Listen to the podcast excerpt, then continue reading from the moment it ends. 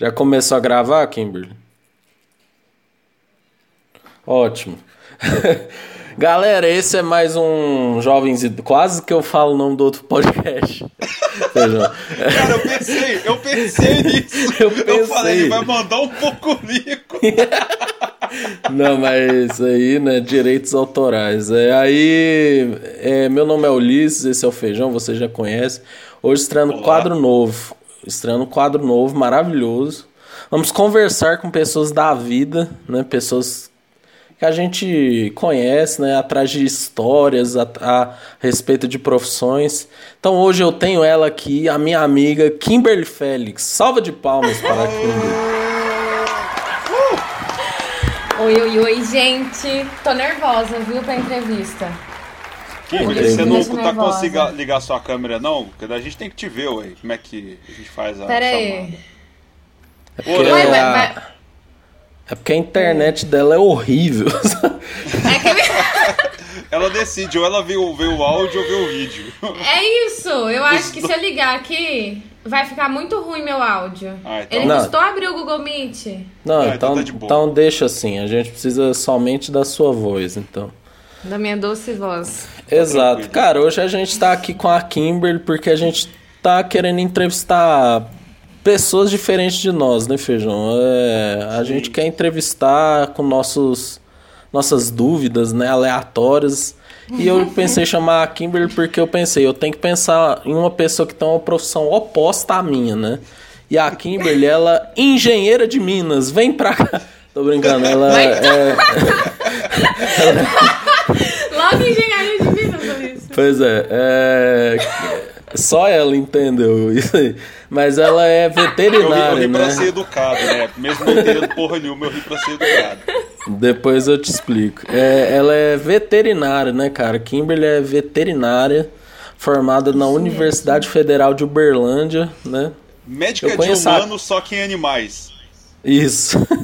Eu... Exato. Eu, eu, eu conheço a Kimberly já faz sete anos, olha isso. Ela era um. Pura, bicho. Ela era um bebê, bebê né? Hum. É, Kimberly, você fala aí para de você um pouco quantos anos você tem, é, alguma mensagem pro Brasil que você queira deixar? Eu tenho 23 anos, é, sou de Anápolis, Goiás, mas moro aqui em Uberlândia já tem um bom tempo, acho que desde 2007. E a mensagem do Brasil Cara, não sei, vamos vacinar, todo mundo queria, né?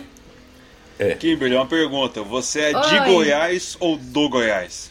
Eu sou do Goiás, né? Ah, beleza, só pra saber mesmo. do Goiás. Isso, é uma pergunta importante. Mas já que você falou, Kimberly, que você de Anápolis e tal, eu te mandei, né, mais ou menos o roteirozinho aqui, mas Sim, esse é o principal, né? Quando você era uma pequena Kimberlyzinha lá em Anápolis e tal, que, que você gostava de fazer? Qual que foi sua infância, né? Como que foi esse, uhum. esse período na sua vida?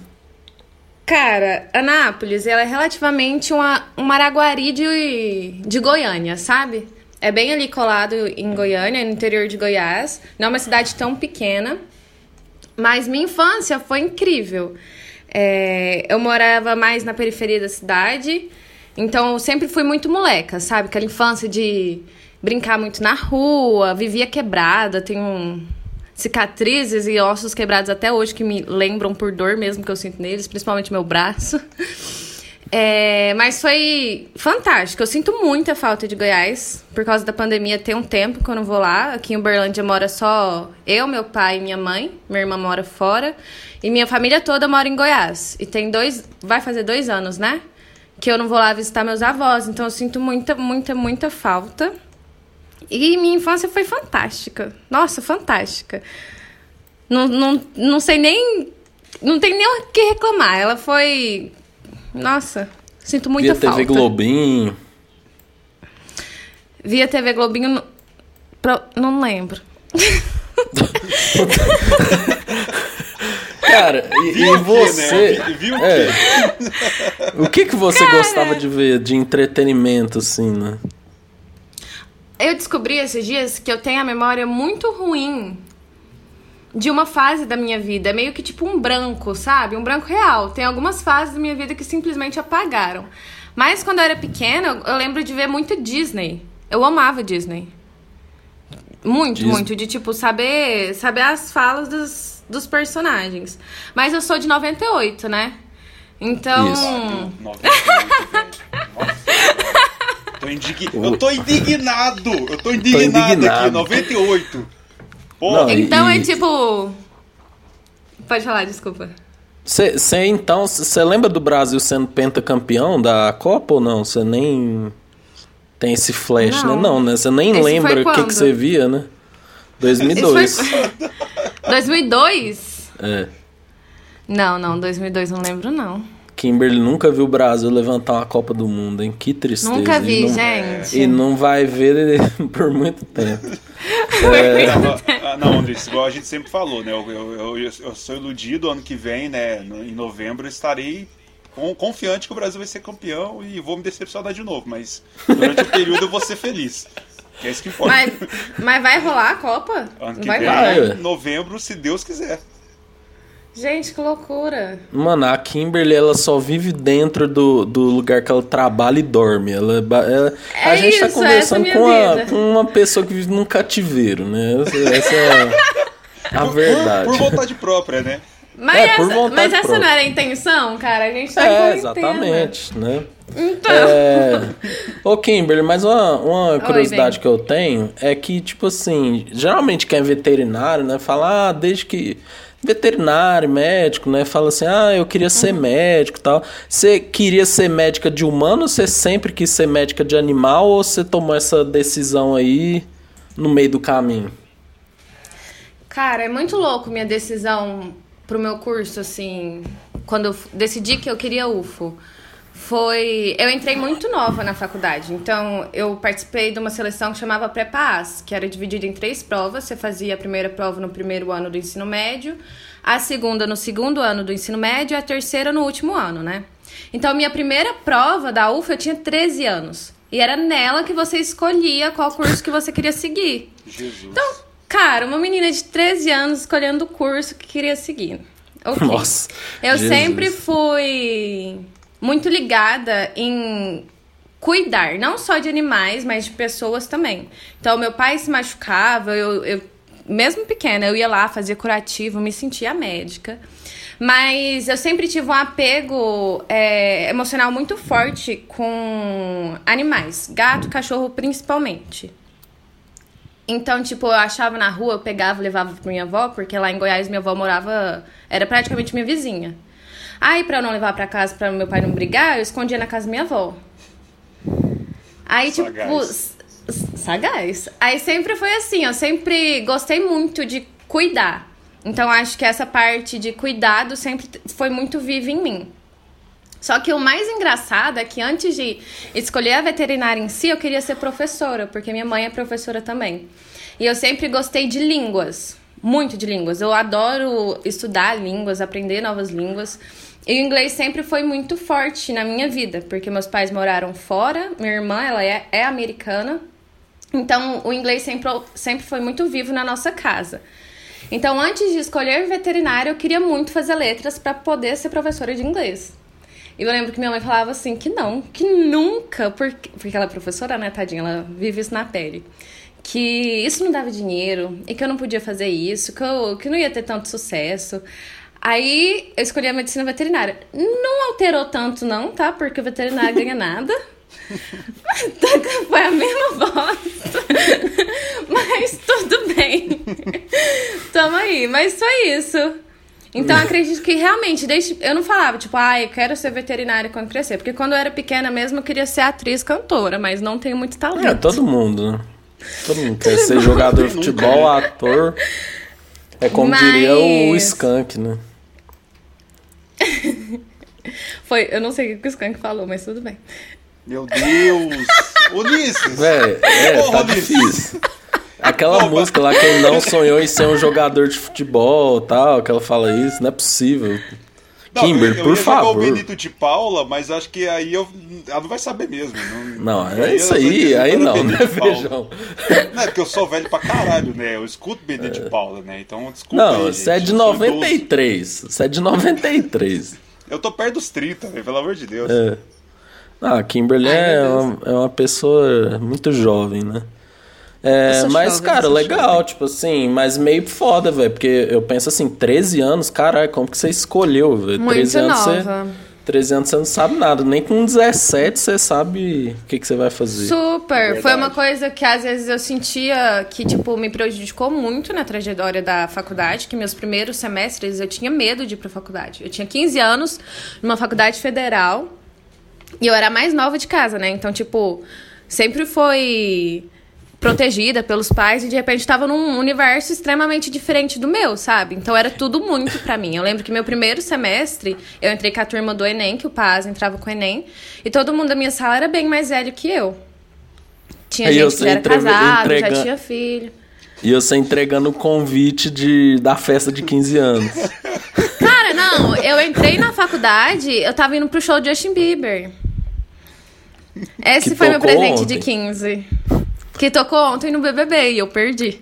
Porque eu dormi. É. Mas eu vi é. hoje no Instagram. Atualizei já. Feijão, você tem alguma pergunta com relação a essa essa criança, né, que a gente tá entrevistando, né? Que... Cara, eu nem sei como lidar, porque eu tô. É, cho é choque de universos. Assim, já, além dela morar num cativeiro por conta própria, não ser atualizada do mundo, ela é de 98. Porra, 98, velho. Eu já. Quase 2000. Eu já tava caralho, velho. Eu já tava pensando o que, que eu quero fazer da minha vida já, mas zoeira. Mas a pergunta que eu tenho que fazer é tipo assim.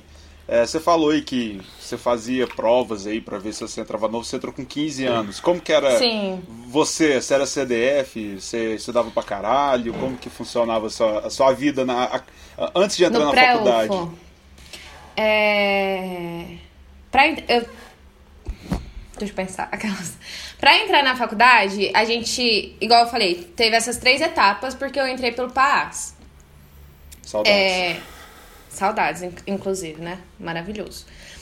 É, nesses três últimos anos, eu não vou falar que eu estudei horrores nos três últimos anos, mas no meu segundo e no terceiro ano dessas provas, eu estudei, tipo, muito. Eu tenho saudades da disciplina que eu tinha.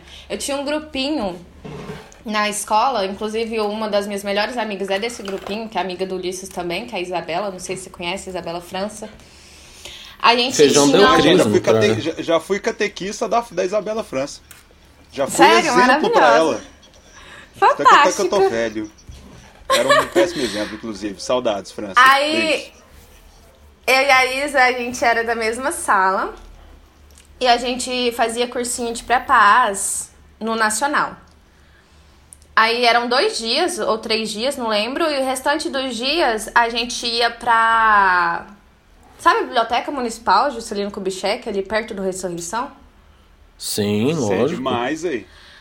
A gente ia sempre, ficava tipo, saía da escola, ia direto pra lá e ficava até quase anoitecer. E cada um que dominava uma matéria ensinava pro outro. Era muito legal.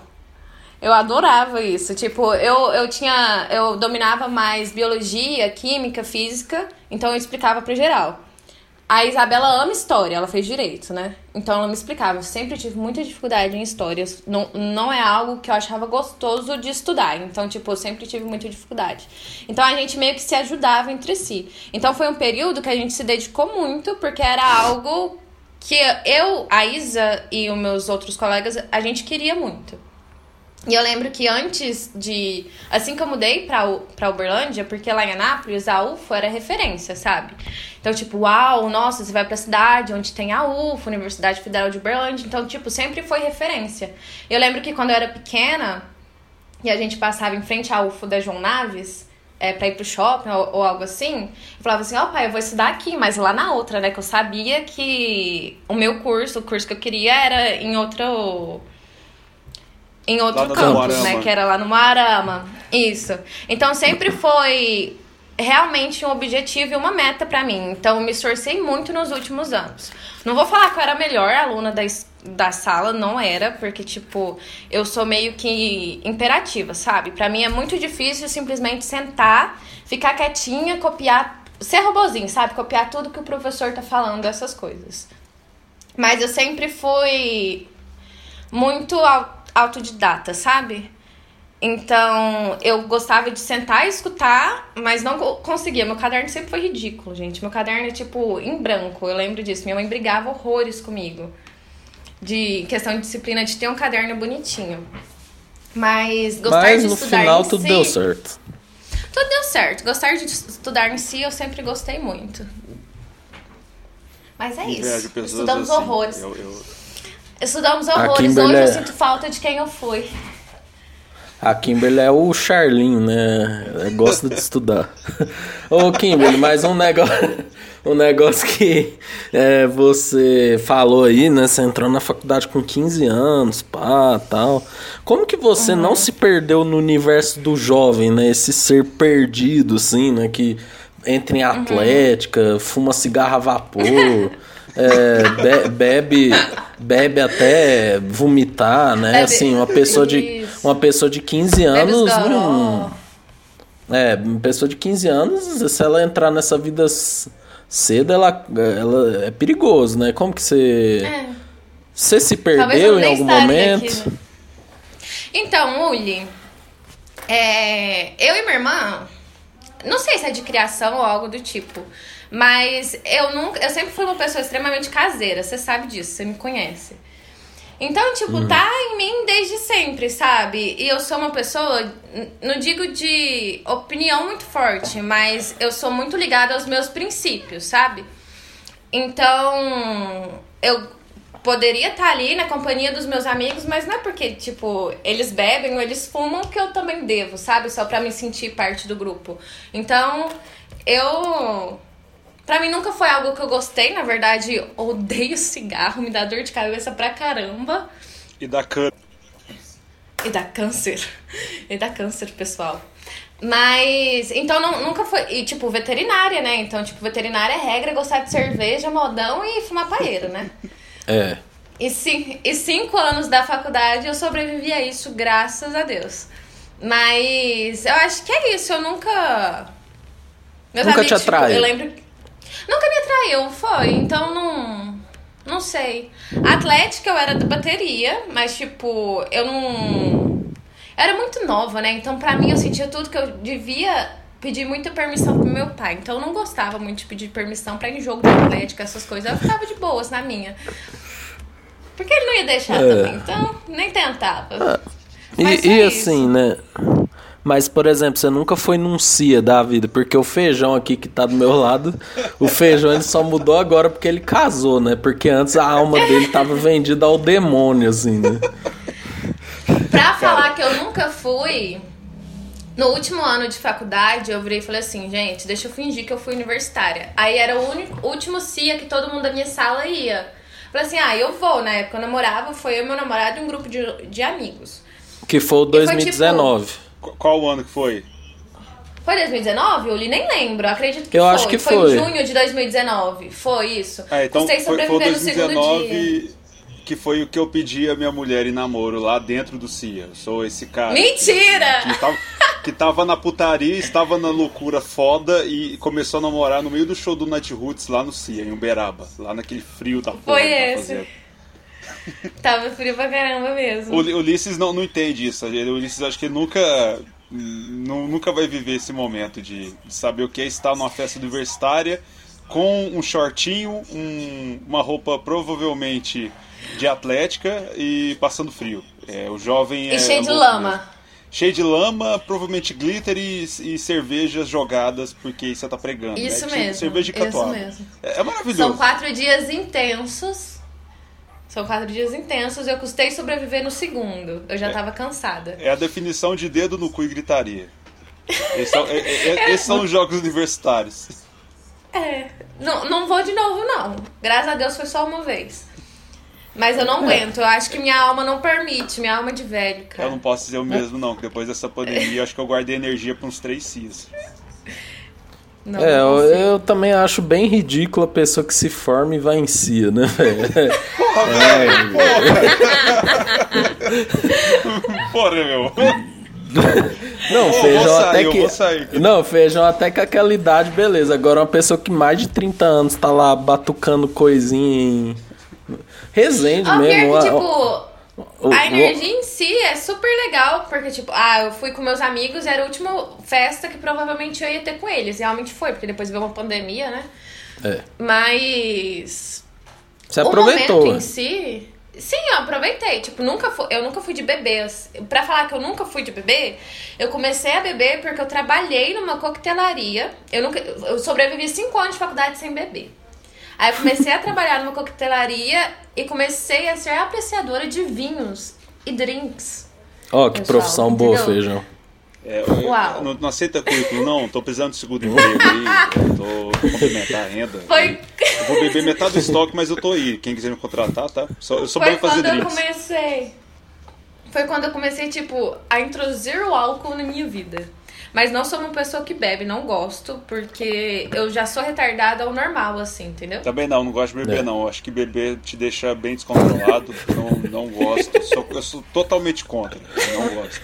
Não, não, é que é real, eu sou retardada, eu sou retardada normal. Então, quando, tipo, tem algo para alterar minha consciência, eu não acho que eu respondo pelos meus atos. E no si eu lembro que era que era open gym um gin de procedência duvidosa, porque é um open gin, Você né? tava no camarote do CIA? Não, era open gin pra todo mundo, sou. Sério? Sério, eu não vi isso não, não sabia? bicho. Eu, eu tava tão em Narnia que eu não nem vi, desculpa. Era, não tinha gosto de gin, mas era gin. Meu Deus. Aí eu lembro que, tipo, deu uma... Na festa do pijama, deu, deu, deu um pouco ruim. Vamos dizer assim, né? um pouco ruim. Eu só queria deixar um, uma coisa aqui para os nossos ouvintes ter na mente. É, nesse CIA eu fui vestido de lindinha, não, do, lindinha não, do, docinho. Fui vestido de docinho das meninas superpoderosas, eu mais dois amigos. É, foi maravilhoso, fomos de vestido. Eu estava lá é, dançando Ai, Crazy in Love, mas eu e meu, meu, mais a minha, meio resto da equipe das meninas superpoderosas e fizeram uma rodinha e tiraram fotos. Se você, que estava no CIA 2019, viu três gigantes dançando Crazy Love vestidos de super superpoderosas e tem essa foto, manda pra gente, eu quero ter isso. Gente, gente, coisa horrível, gente. Coisa horrível. Não, eu também já tive minha época de universitário, mas realmente no começo ali eu até que em algumas festas, mas eu. O negócio é que depois a gente também começa a fazer estágio, começa a trabalhar, né? A gente vai ficando cansado. E o povo da minha sala cama, era né? um bando de pau no cu. Isso eu tenho grande satisfação em falar, né? Você é amigo, né, do povo da sua sala, né, Kimber? Eu tenho grandes amigos da veterinária, graças a Deus. Não digo da minha sala, porque, igual eu falei, tipo. Eu, no primeiro período, eu fiquei praticamente todas as matérias por falta. Isso mesmo. Uhum. Porque eu tinha Mas... medo de ir pra universidade. Aí eu caí pra sala da 79, que o pessoal era mais novo. Então foi onde eu fiz minhas amizades mais fortes na veterinária. É. Que já tinha um tá pessoal tá ali você, de 97, 95. Tá você lá com o Matheus 27, né? Aprendendo veterinária é meio foda, né? É. Aí você foi fazer amizade com um povo mais. mais Isso. novo. Isso, eu tenho grandes amizades, graças a Deus. Eu sempre fui uma pessoa Ai, na verdade, eu sou muito foda-se pra essas, essas coisas de rincha de sala, esses trem, sabe? Eu sempre fui uma pessoa muito na minha, muito calma. E eu sempre gostei de, tipo, ser de boa com todo mundo, sabe? Então não tem ninguém que falou assim, ah, eu odiava minha sala. Não, minha sala tinha um sem noção, que sempre tem, né? Ainda mais agroboys, né, pessoal? Sempre tem uns heterotop assim, meio sem noção, mas até eles eu curtia. Até eles eu sinto falta. Mas é isso. Eu gostava da minha sala. Tinha, tinha um relacionamento bom com todos, graças a Deus. É que é uma raridade, viu? Você jovem que tá ouvindo aí, você tem 17 anos, você, sua sala vai ser ruim, viu? Eu, tô aqui pra falar a verdade.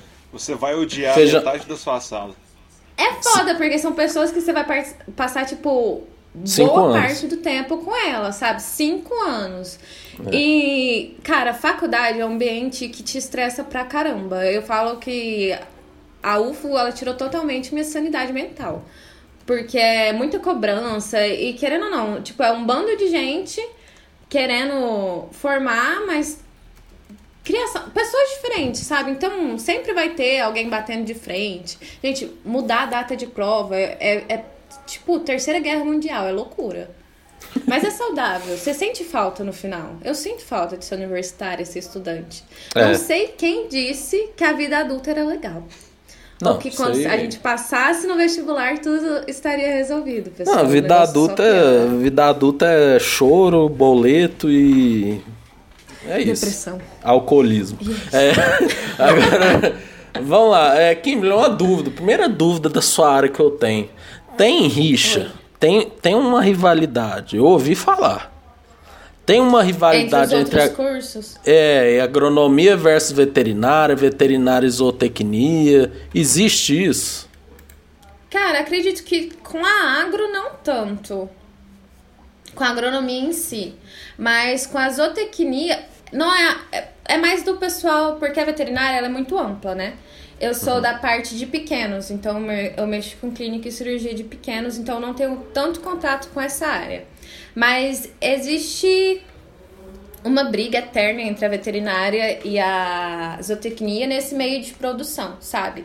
É, eu, eu acredito super na interdisciplinidade, sabe? Eu acho que as duas podem super trabalhar junto e crescerem juntos, mas o pessoal ainda tem uma hint de que, tipo, querer sempre colocar a veterinária como autoritário. Meio que, tipo, o zootecnista é o peão. Mas acho que não, não funciona muito bem assim, sabe? Quem sabe um dia eles se acertam. Mas existe sim. Não sei entre a agronomia, não sei te falar, mas acredito que não. Mas entre a zootecnia e a veterinária existe muito, muito, muito.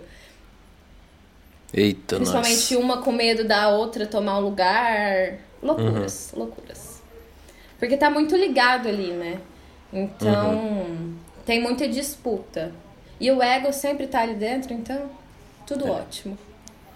Ô Feijão, você tem alguma pergunta ainda relacionada ao ambiente universitário, a Kimberly? Não, era, eu ia, eu ia trazer essas perguntas aí de rolês, né, de si, essas coisas, mas já foi respondido.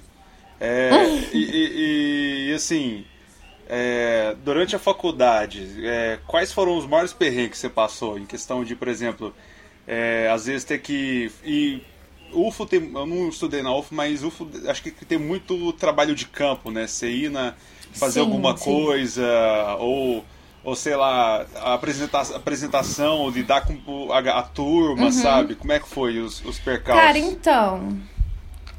Ir para UFO já era um trabalhão para mim, que eu morava muito, tipo, na extremidade da cidade. É, você é de Borlândia? Sou. Eu morava no Jardim Holanda, chegando ali no Canaã. No. Enquanto eu estudava lá no Moarama. E eu ia de ônibus. E a, a veterinária, ela é integral, né? Então, de manhã e à tarde. E minha aula começava às sete da manhã. Então, eu tinha que pegar ônibus, eu pegava dois ônibus, né? Às 5h40, 5h30 para dar tempo de chegar. Então, o ir a UFO já era trabalhoso para mim. Mas as aulas a campo, eu não gostava muito da parte que a gente tinha aqui para fazenda. Eu achava muito cansativo, porque realmente a gente tipo nos primeiros minutos é super legal, mas ficar 40 minutos, 50 minutos em pé, debaixo do sol, no calor, sem acesso à água, ter que esperar o professor explicar tudo sobre os capim, essas coisas, não era minha parte favorita durante a graduação. Foi até um dos períodos em que eu, eu até cogitei em desistir da faculdade, porque é, separado. Tem alguns períodos que a gente tem só grandes, tem alguns períodos que a gente tem é mais focado para pequenos. E o período que é só focado para grandes é tipo um pesadelo para quem gosta de pequenos ou de outras áreas, entendeu? Igual o, o período que é focado só para pequenos é o pesadelo de quem gosta de grande e das outras áreas também. É, foi isso que tem, querendo ou não, para passar pela faculdade, você tem que passar por essas áreas também, que não são minhas favoritas, mas que eu aprendi muito, tipo, você, eu aprendi a fazer queijo, requeijão, é, iogurte na faculdade, sabe? Cara, muito legal. Não, fantástico. É... Mas questão de apresentação, eu sempre tive autoestima, principalmente acadêmica, muito baixa. Então, apresentações em si sempre foram muito difíceis para mim. Meu TCC, então, para mim seria um bicho de sete cabeças, mas graças a Deus no final deu tudo certo. E na veterinária tem um negócio que você tem o TCC 1, Aí você tem o TCC 2 que você tem que apresentar. Depois desse TCC, você tem que fazer um estágio. E tem o TCE, que é a apresentação do seu estágio. Então foi, foi tipo. Era muita coisa para mim. Eu lembro que eu, eu. Chegou um período na faculdade que eu falava assim, gente, não vou ser capaz de formar na faculdade porque eu tenho que apresentar essas coisas. Era tipo nervosismo de querer desmaiar mesmo. Mas quando na verdade é só mais uma coisa que você tem que passar na faculdade, sabe? Quando você passa, você fala assim, nossa, era isso? Por quê, né? Por que sofrer tanto? É, foi essa a pergunta? Não sei se respondi. Ah, respondeu, respondeu. Respondi. Não, isso eu gostei muito quando eu falo. Eu gostei muito dessa resposta porque, assim, eu acho que, falando sério agora, né? Muitas pessoas, às vezes, quando. Na nossa época, né, quando a gente queria. Nós três, de um modo geral, a gente queria escolher um curso, a gente não sabia direito o que, que ia passar, né? Na faculdade, Isso. na profissão uhum. tal. E, cara, fazer faculdade é isso aí mesmo, é perrengue, mas você é conhece. Perrengue. Você conhece coisas boas, você tem uma liberdade maior também, né? De... Você tem muita liberdade, né? A, a liberdade de não precisar ficar preso na sala de aula igual numa escola é. é muito. Você tem que ter muita maturidade. Igual, o pessoal preferia estar no CC bebendo do que estudando. Acontece isso? Acontece. Mas é. você precisa passar no final do semestre. É, exatamente. Você é dono do seu, do seu destino, né? Porque na, na, na, na escola é prisão, né? Tem horário, tem sinal uhum. tal, né? Mas enfim, o Kimber, você acabou já respondendo uma pergunta do TCC. Mas e aí? Aí você hum. formou, tal, Kimberly formou, tal. Aí o que, que você foi Loucura. fazer? O que, que você foi fazer chorar. depois que formar? Eu fui chorar, né? Chorei. Que é o certo é fazer quando você forma, você tem que ir chorar. Chorei. Não, o cara que já tem um emprego depois que formou, o cara tá totalmente errado, né? O que acontece? É...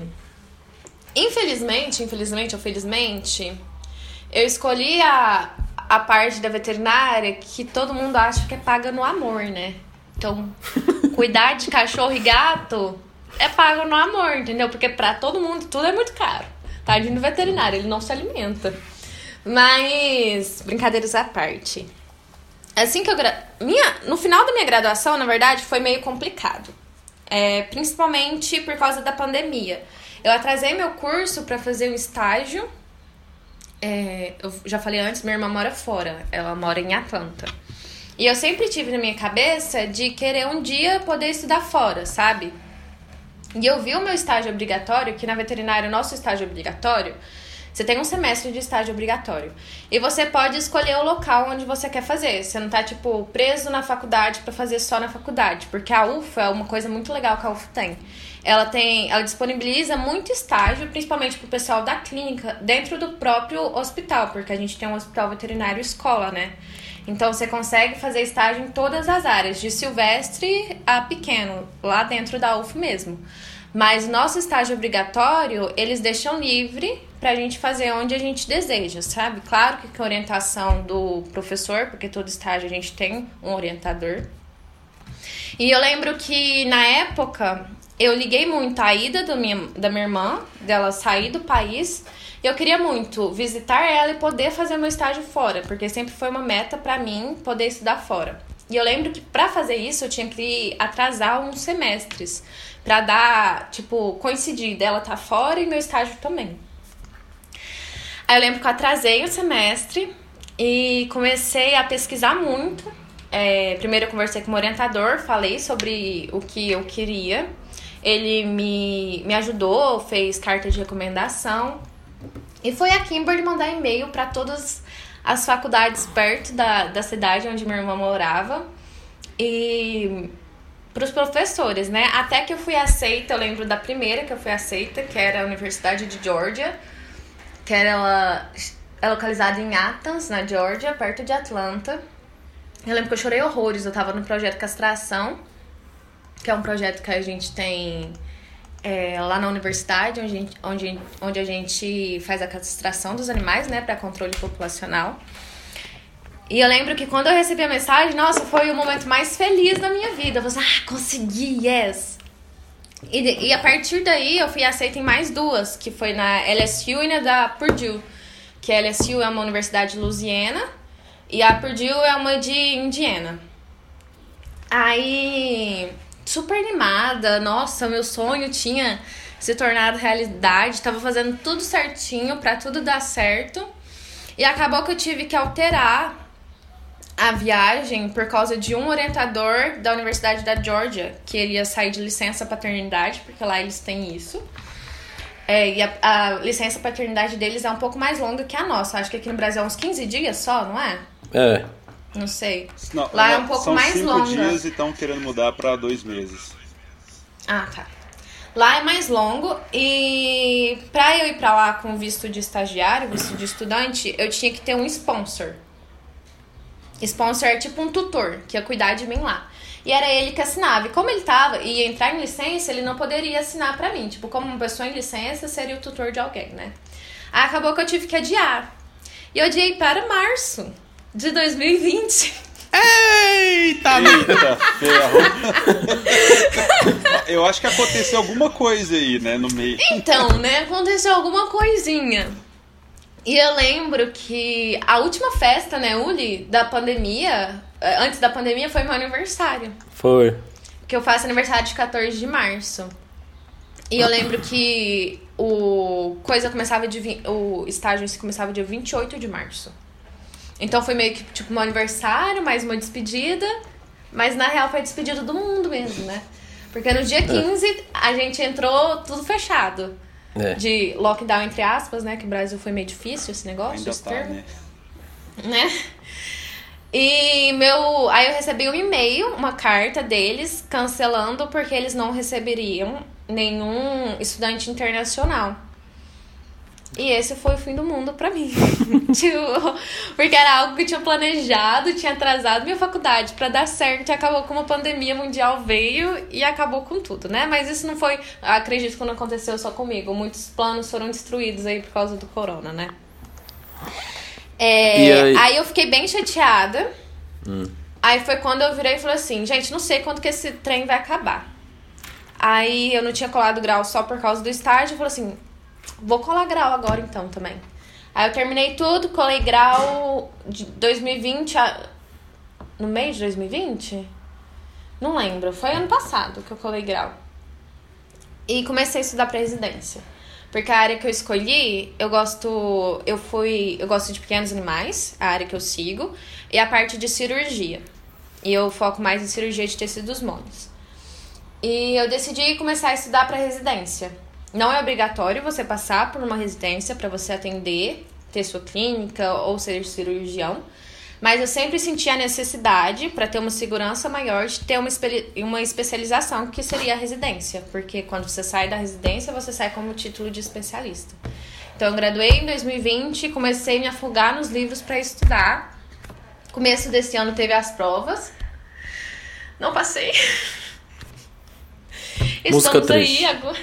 Fiquei triste, chorei de novo. É, Mas não foi o fim do mundo, sabe? Eu acho que eu me sentia muito despreparada ainda. Eu acho que a gente sai, eu acho... acredito que em todo o curso, né?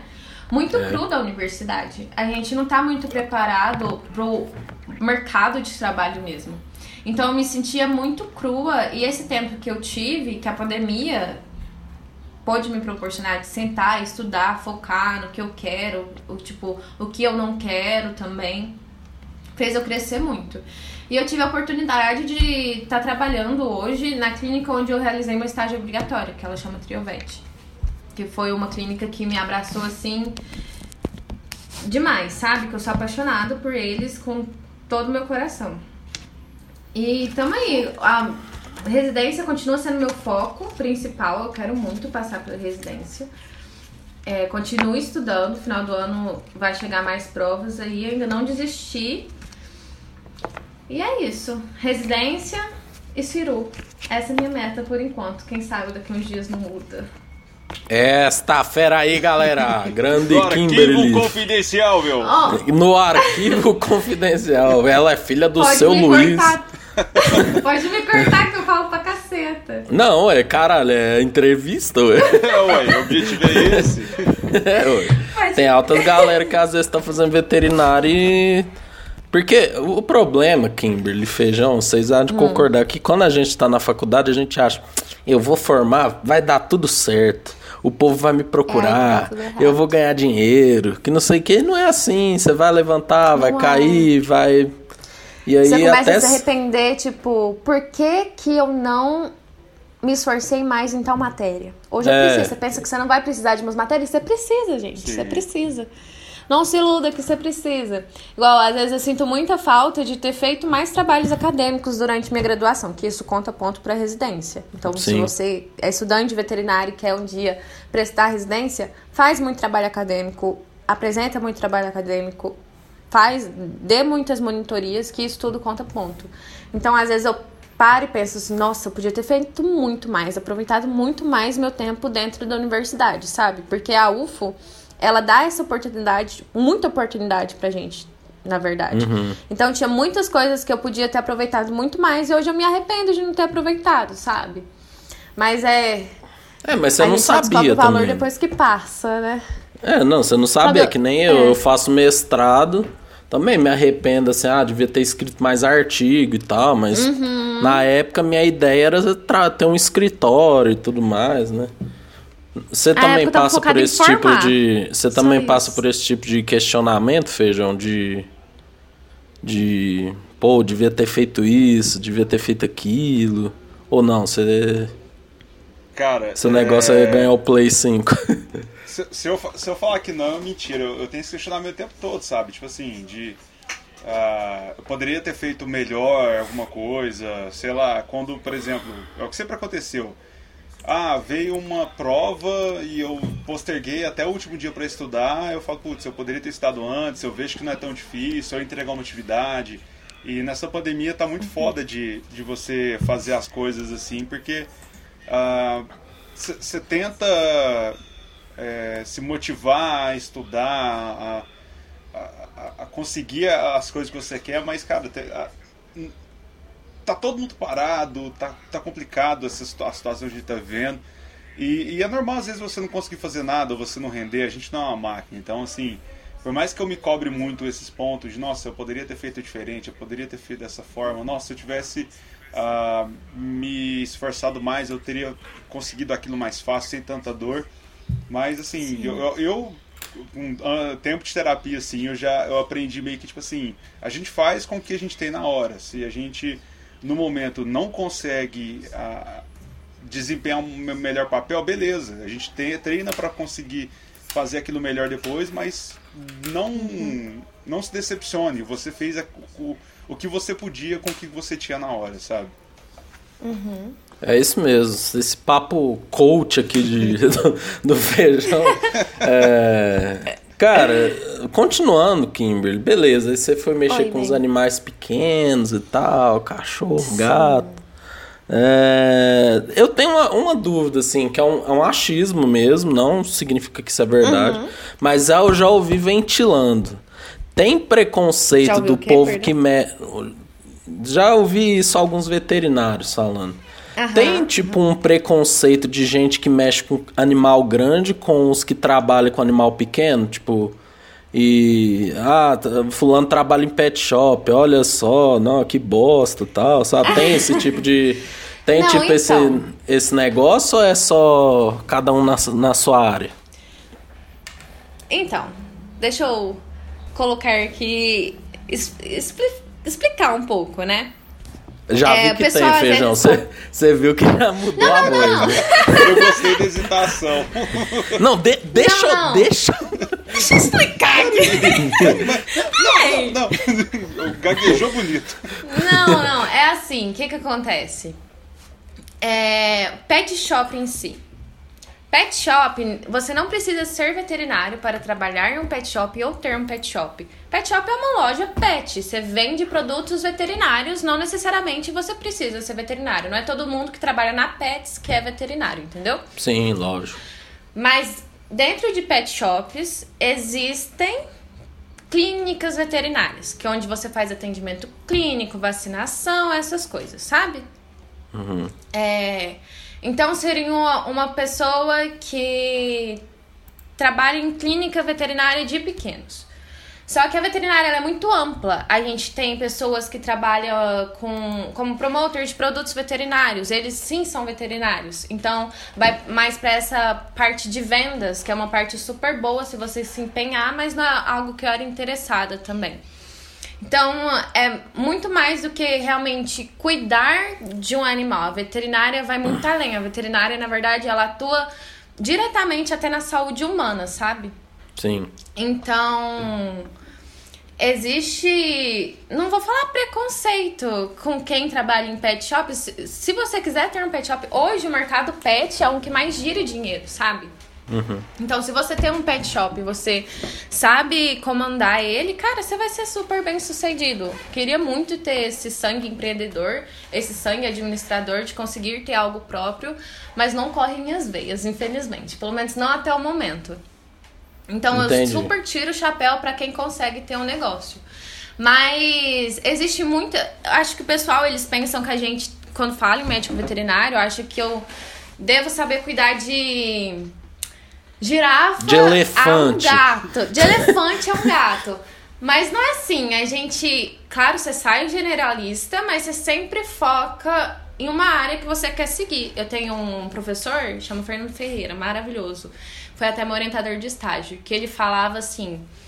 É, porque a gente se cobra muito, né? Então ele sempre falava: ou você é muito bom em uma coisa, ou você quer saber de tudo e acaba que você não sabe de nada.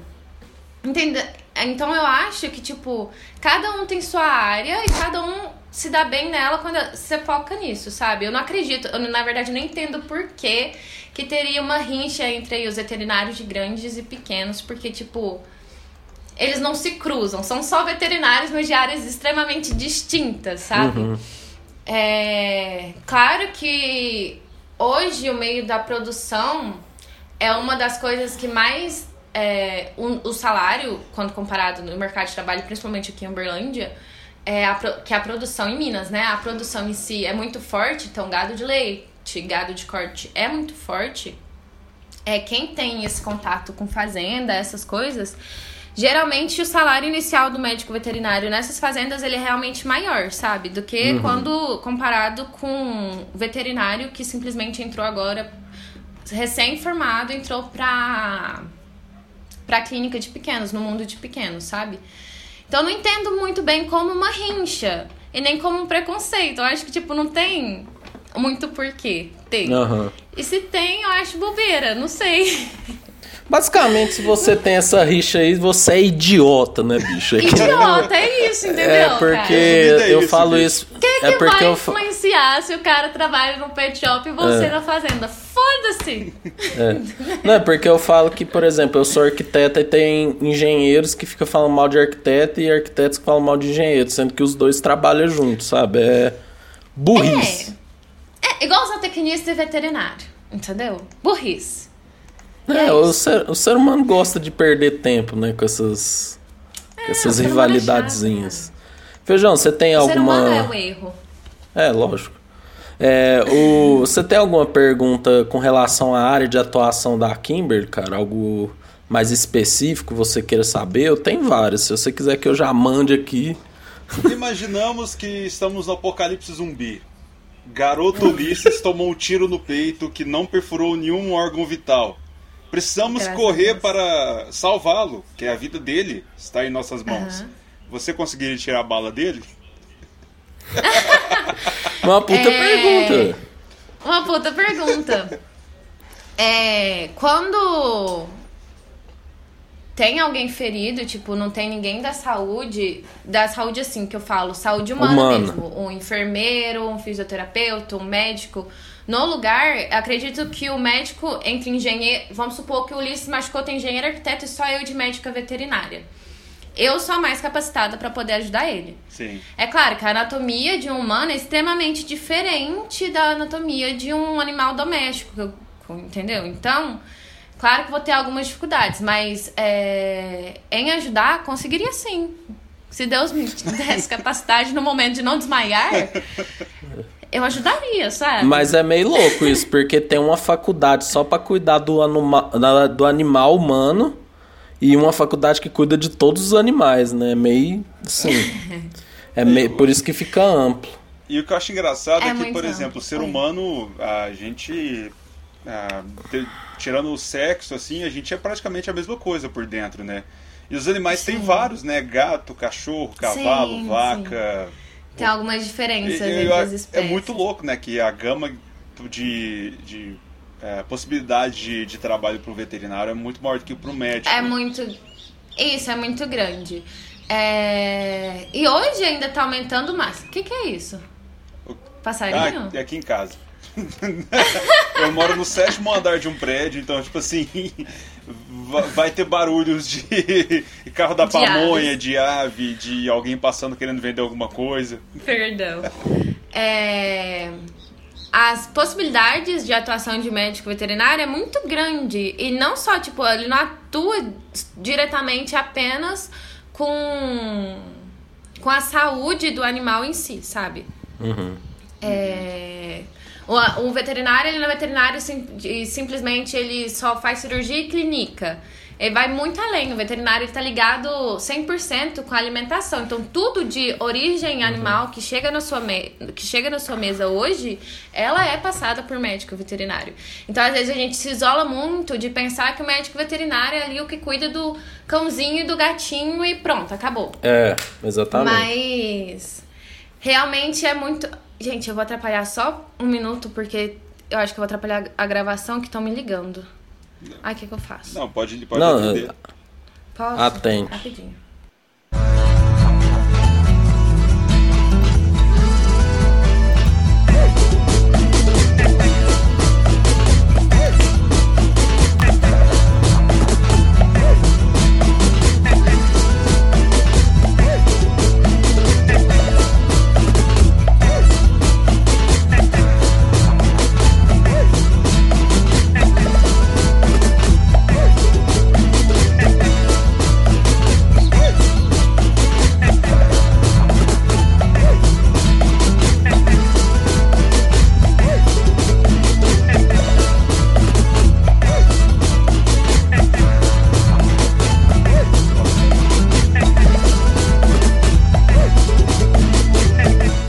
Estávamos? Ah, falando dos bichos. Dos bichos, dos vários, vários corpos que a gente tem que ter noção, né? Uhum. Uhum. É, hoje. Nossa, tem muito pássaro aí, né? a veterinária aí batendo aí, tipo, putz, tem muito bicho aí, né, meu? é. Aqui, aqui na UFA, eu vou te falar minha experiência com a UFA. Acredito que, tipo, outras universidades têm outros, outros meios de ensino, eles focam em, área, em áreas diferentes. Porque aqui na UFA, a gente está numa região que tem muita pecuária, agropecuária, né? Então, o grandes animais de produção é muito forte pra gente. Então, a gente foca muito aqui na universidade em pequenos animais, né? E os animais de produção também, que é o que é o mais forte da UF em si, mas a gente também tem o lado de silvestre, o lado de epidemiologia, de outras coisas também, da veterinária em si. É... Sobre o conhecimento anatômico, na nossa anatomia, a gente foca bem mais no nos animais domésticos. Os animais domésticos pra gente engloba o cão, o gato e os animais de produção, então a vaca, o boi, o cavalo, os onívoros, é, que são cabra, cabrito, ovelha, essas coisas, sabe? Então uhum. a, é o que a gente mais foca e o que a gente tem um pouco mais de noção sobre a anatomia. Só que a gente tem as matérias optativas, que quando a pessoa, uau, ela quer silvestres. Então ela pode se aprofundar mais em silvestres. Então a gente sai generalista até certo ponto. Por isso que eu acho muito importante uma especialização após a faculdade em si. Por isso que a residência continua sendo um foco muito grande para mim, porque eu sinto, me sinto muito crua ainda quando eu tenho base só a faculdade em si, entendeu? Essa era a pergunta, é, então, eu me perdi. É, não, sim. É, é, tem a, é, tipo, por exemplo, se eu fosse querer estudar crustáceos, eu teria que ir pra um, negócio na beira do mar fazer uma especialização lá, né? Tipo, é mais ou menos isso que você quis dizer, É mais dizer, ou menos né? isso. Claro que tem algumas matérias que vai te guiar mais pra esse lado, E você pode puxar optativas também, fazer estágios em silvestres, mas o mais indicado é que você estude uma especialização é sempre de bom proveito também, sabe? Uhum. Eu Kimberly, vou... eu tenho uma é. per... eu tenho uma pergunta aqui hum. polêmica. Ai. Teoricamente, se você não quiser responder, tudo bem. Se achar que isso aí vai te dar problema. Teoricamente, ah. o povo que é da veterinária são os que amam animal, né? Pô, certo. animal, quer cuidar dos animais. Pá. Certo. Aqui em Uberlândia tem todo esse bagulho do, da agropecuária, né? Sim, Corte, sim, sim, leite, pá, não sei o quê. Tem. Você já viu esse debate sobre o vegetarianismo e o veganismo na faculdade? Ou é um negócio assim, na faculdade, na vida mesmo, né? Uhum. Você é, acha que isso é um assunto comentado entre vocês? Vocês são a favor? Vocês são contra? Que, qual que é a sua visão sobre? Então, dentro de sala de aula, comentado sobre professores, não, a gente não tem esse debate.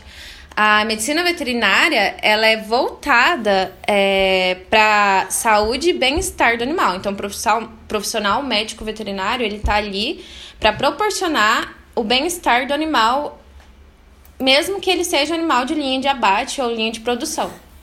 Eu acho que a gente tem uma cadeia alimentícia onde os humanos eles se enquadram como onívoros, mas somos seres pensantes e a gente pode escolher a linha que a gente quer seguir. Se eu quiser como chama lá, frutíveros, é frutíveros, né? Que come uhum. só fruta, vegetarianismo, que come só uhum. verdura, uhum. legumes e algumas outras coisas animais também. E o veganismo, que é tipo restrição total de proteína animal ou qualquer alimento ou, sei lá, fármaco que tenha uso de animal em algum processo.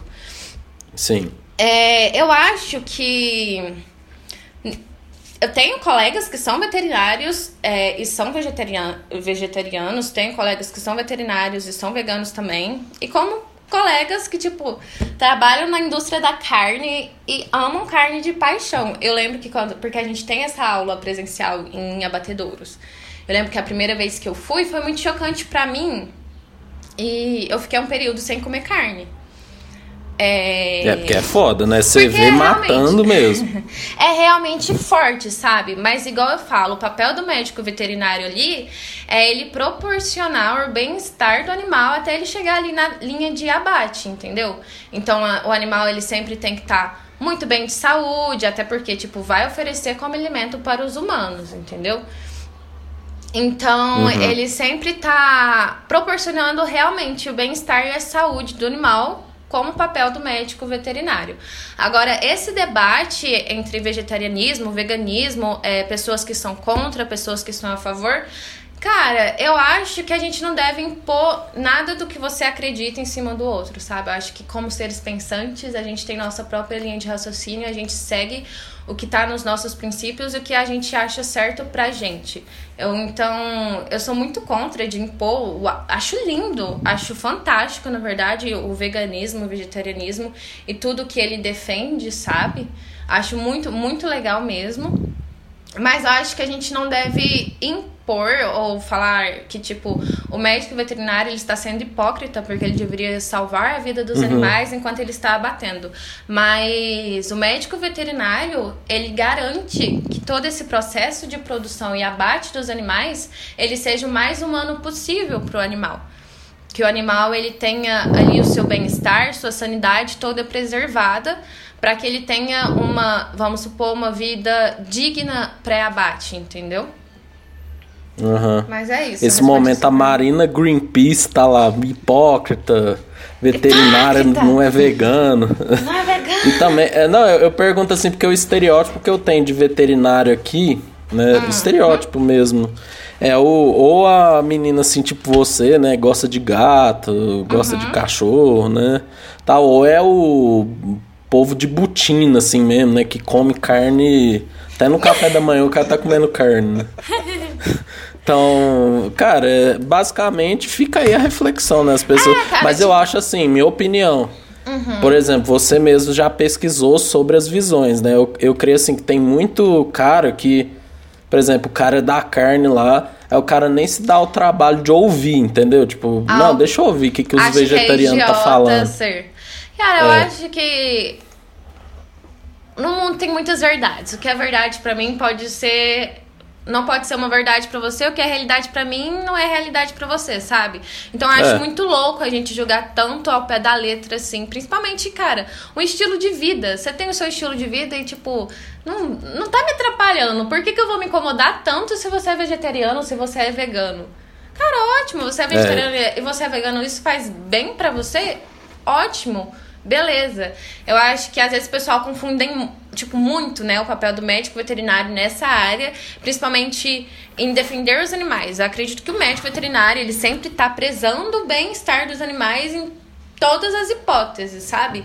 Principalmente esse negócio de crueldade. Nossa, eu sou extremamente contra crueldade, tipo, uso de animais, é sem as devidas formas, igual para pesquisas, essas coisas, sabe?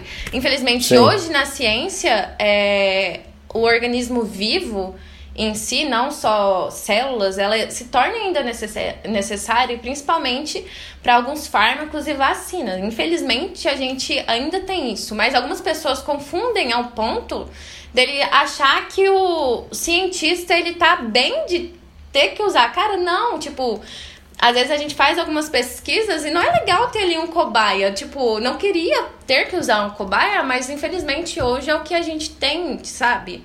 É o que a Sim. gente. E a gente tenta proporcionar tudo de melhor, tipo, pro animal não sofrer tanto. Mas tem coisas que, infelizmente, a gente não tem a tecnologia suficiente para saber como que tal produto vai agir ali no, no organismo do humano antes de passar no organismo vivo, que a gente tem os cobaias, que são os ratos de laboratórios, os coelhos. Então, acho que sempre antes da gente explanar nossa opinião sobre alguma coisa, deve ter muita pesquisa por trás disso, sabe? Porque não é tipo melhor coisa do mundo ter que colocar um ser vivo é, em contato uhum. com algo que pode ser prejudicial, prejudicial a ele, sabe? Tipo, não é prazeroso. As pessoas, às vezes, elas acham que para, sei lá, algum pesquisador cientista é prazeroso você ter ali um animal cobaia e tá testando várias coisas nele. Gente, não é. Não é, e acredito que a ciência tá evoluindo, fazendo o máximo para que isso mude, sabe? Então, acho que sempre tem que ter muita pesquisa por trás de tudo que... Hoje, a internet dá um poder muito grande de fala pra gente, né? Da gente expressar nossa opinião, mas acredito acredito que o estudar nunca é demais, sabe? Então, antes de defender algo ou como sua verdade, eu acho que o estudar é o mínimo que você tem que fazer. Nossa, Feijão, me passa um contato do seu tatuador pra eu tatuar essa frase na minha, nas minhas costas. Viu?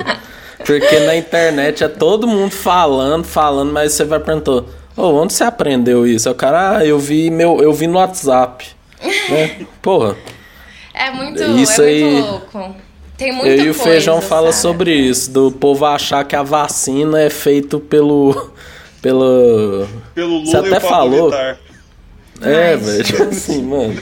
Não, é cada coisa que eu tive que escutar desse negócio de vacina, porque, tipo, eu não tenho médico na família, né? Então, tipo, o mais próximo de médico humano que eles têm sou eu que sou médico veterinário. Então, toda.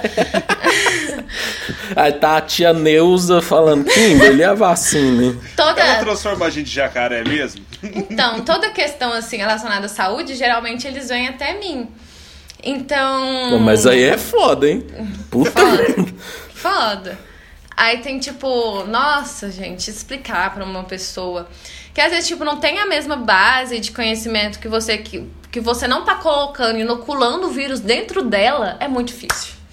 Por causa da vacina, sabe? Você, ai, eu não tô colocando, colocando coronavírus dentro de você. É muito difícil você chegar nesse ponto com a pessoa pra falar o que chip, a vacina não o vai chip chinês.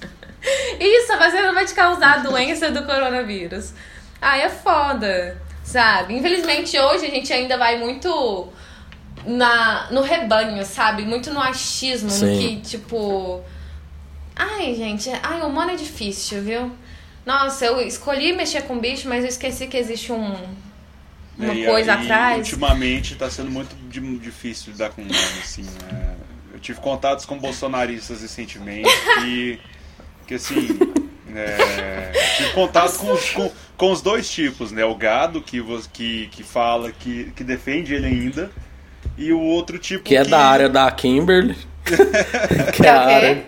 Que a, ele falou do gado, é né? Gado, Bolsonarista, que, que é devia ser incluído nos grandes animais. É, é, não é a área que é. eu sigo, não. Graças e, a Deus. E, e aí tem outro ponto que é o bolsonarista que vota nele, mas tem uma cabeça mais aberta a conversar. Igual a gente falou algumas vezes aqui, Ulisses, da, da pessoa que, por mais que acredite ainda no Biro Leverson, e beleza, pode acreditar, por mais que você tá errado, né? Que todo teu jeito tá errado.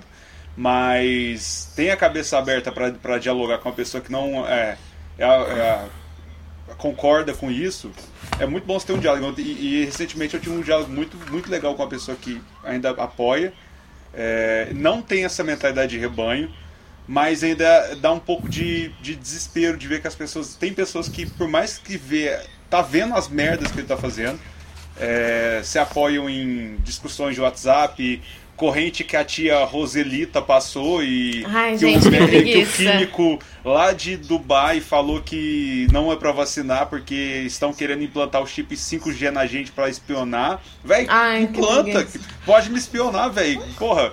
Imagina eu não alguém... pegando o vírus, né, cara? É, tá e, ótimo. Pô, imagina a conveniência, sei lá, uma pessoa é raptada. Aí você, putz, onde tá o Joãozinho? Peraí, deixa eu ver aqui no. no não, eu acho ótimo. Eu acho ótimo quando as pessoas, tipo, cara, a gente tá numa plena pandemia. É, que as pessoas falam assim: ah, mas sempre morreu várias pessoas de infarto ou câncer, nunca foi tão noticiado assim. Falei assim: ah, vai tomar no gente. É, é, é uma pandemia, cara, é uma pandemia. Você tem que entender que é algo novo que a gente infelizmente não consegue controlar. E o ficar em casa é o mínimo para não lotar o sistema de saúde, mas o pessoal não entende isso, sabe? É muito, é muito difícil colocar é, isso na cabeça das pessoas, de tipo, entender que é algo novo, que a gente tá tentando defender a humanidade contra isso. Às vezes as pessoas elas defendem muito a teoria do darwinismo, né? Ah, tinha que ter mesmo, aí todo mundo tem que pegar, morrer quem morreu, e quem so sobreviveu foi na seleção natural. Tem gente que defende isso ainda, sabe? Fala assim, gente, pelo amor de Deus. É cada coisa que a gente tem que escutar que eu fico incrédula com o ser humano. É, o é. ser humano tá perto do fim, né? O que todo mundo sabe que tá acontecendo. Amém. Mas, o Kimberly, é... aqui, agora falando um pouco mais das suas histórias, eu queria saber hum. De você, né? Porque você tá atendendo lá na clínica, né? Você deve receber uhum. muita gente e tal, né? Sim. Desde a senhorinha lá que tá com o cachorro com a pata quebrada e aí não tem dinheiro para pagar, até a madame que tem um um cachorrinho de colo, né, que reclama de pagar um exame, né? Sim. Qual foi a história mais absurda que você já viu, tipo assim, que você ficou, mano, não é possível que eu tô tendo que passar por isso? Uhum. E qual foi a mais emocionante, aquela, aquela história envolvendo animais, você foi até pro banheiro chorar?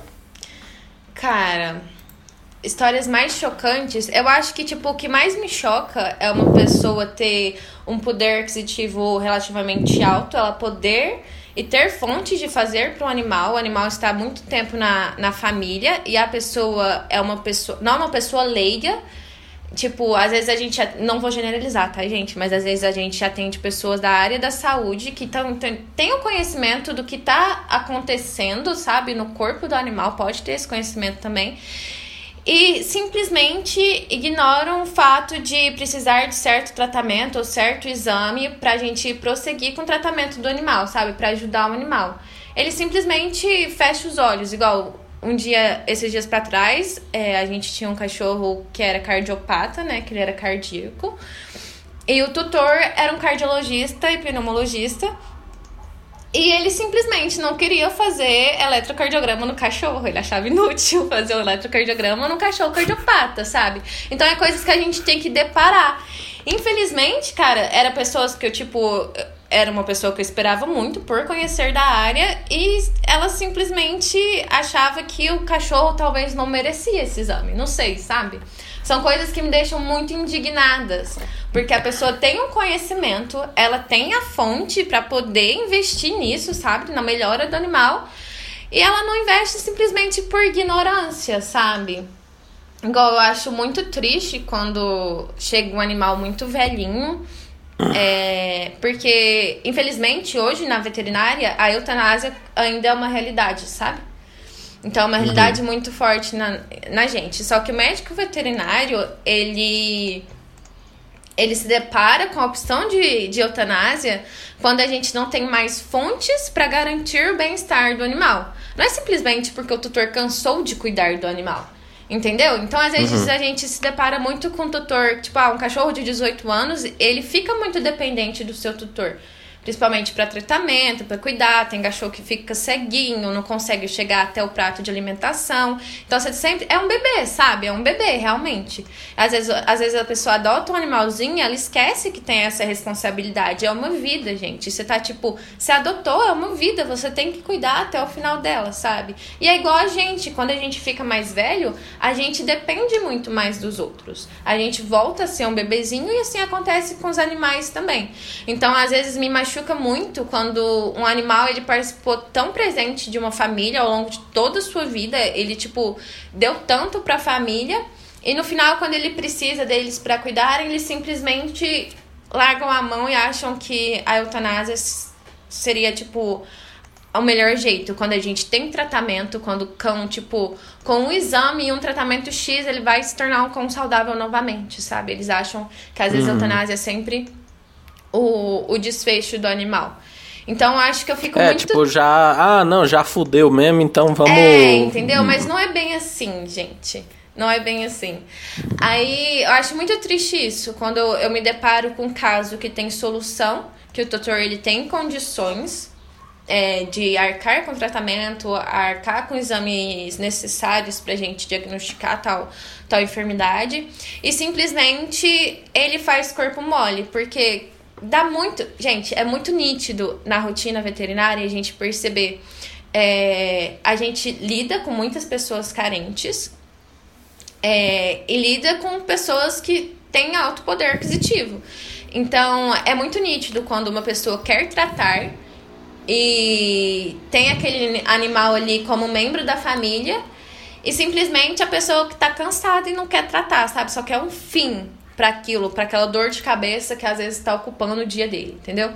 Então, às vezes chega lá pessoas que realmente você vê que ela não faz mais pelo animal porque ela não tem condições. Tem gente que tipo deixa de se alimentar para ver o bem-estar do animal e tipo Cara, eu acho isso realmente liga, sabe, pro, pro ser que tá ali, pro ser com que ele compartilhou felicidades, compartilhou tristezas, gente, porque é um ser vivo.